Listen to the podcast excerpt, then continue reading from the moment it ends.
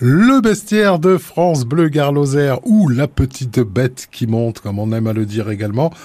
Ce matin, on va parler oh d'une jolie bête, c'est l'hippocampe. Et pour en savoir plus, on est en compagnie de Nina Colombier, médiatrice scientifique au Siquarium.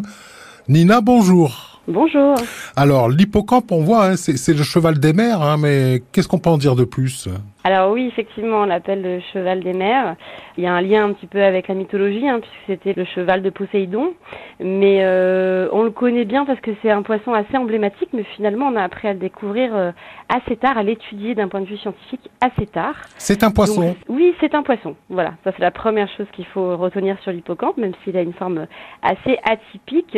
Il a des nageoires, il a des branchies, et il a un squelette osseux, donc c'est un poisson. Et, et comment vit-il alors Alors, on va retrouver environ une cinquantaine d'hippocampes répartis un petit peu de partout dans le monde, dans les eaux tempérées et tropicales. Euh, il va vivre dans différents types d'écosystèmes. On peut le retrouver dans les récifs coralliens, on peut le retrouver dans les herbiers, mais également dans les euh, écosystèmes plutôt sablo-vaseux. Donc finalement, un large panel d'environnement. C'est un animal euh, protégé? Il a des protections d'un point de vue international. Malheureusement, en France, il n'y a pas réellement de texte qui va traduire sa protection.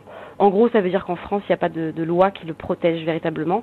Et donc, c'est pour ça que c'est intéressant justement de l'étudier, pour avoir plus de données scientifiques sur cette espèce-là, et donc euh, tirer la fenêtre d'alarme en disant attention, ce serait intéressant de le protéger. Et il y en a en Méditerranée Oui, bien sûr, en Méditerranée, il y a deux espèces qui sont présentes, euh, l'hippocampe moucheté et l'hippocampe à museau court. C'est celui qu'on étudie au aquarium, hein, puisque cette population hippocampe à museau court se trouve notamment au niveau du banc de sable de l'Espiguette, donc juste à côté du aquarium. Alors ça, quelle taille? Environ euh, entre 7 et 10 cm à peu près. Après, il y a des individus qui peuvent être bien plus grands, comme l'hippocampe à gros ventre qu'on va retrouver au large de la Nouvelle-Zélande. Euh, lui, il peut faire jusqu'à 30 cm. C'est un animal fragile Oui, c'est un animal fragile de par le fait que son écosystème, son habitat est fragile. Hein, les récifs coralliens sont fortement impactés aujourd'hui par la pression anthropique, également les herbiers, euh, également les substrats sablo-vaseux. Donc en réalité, l'hippocampe, il est fragilisé euh, parce que son écosystème est fragilisé. Ensuite, il est également victime de prises accessoires, c'est-à-dire que lorsqu'on utilise des techniques de pêche au filet, les gros filets, les chaluts, ce genre de choses vont, vont capturer en fait des hippocampes qui n'ont rien demandé mais qui sont là malheureusement.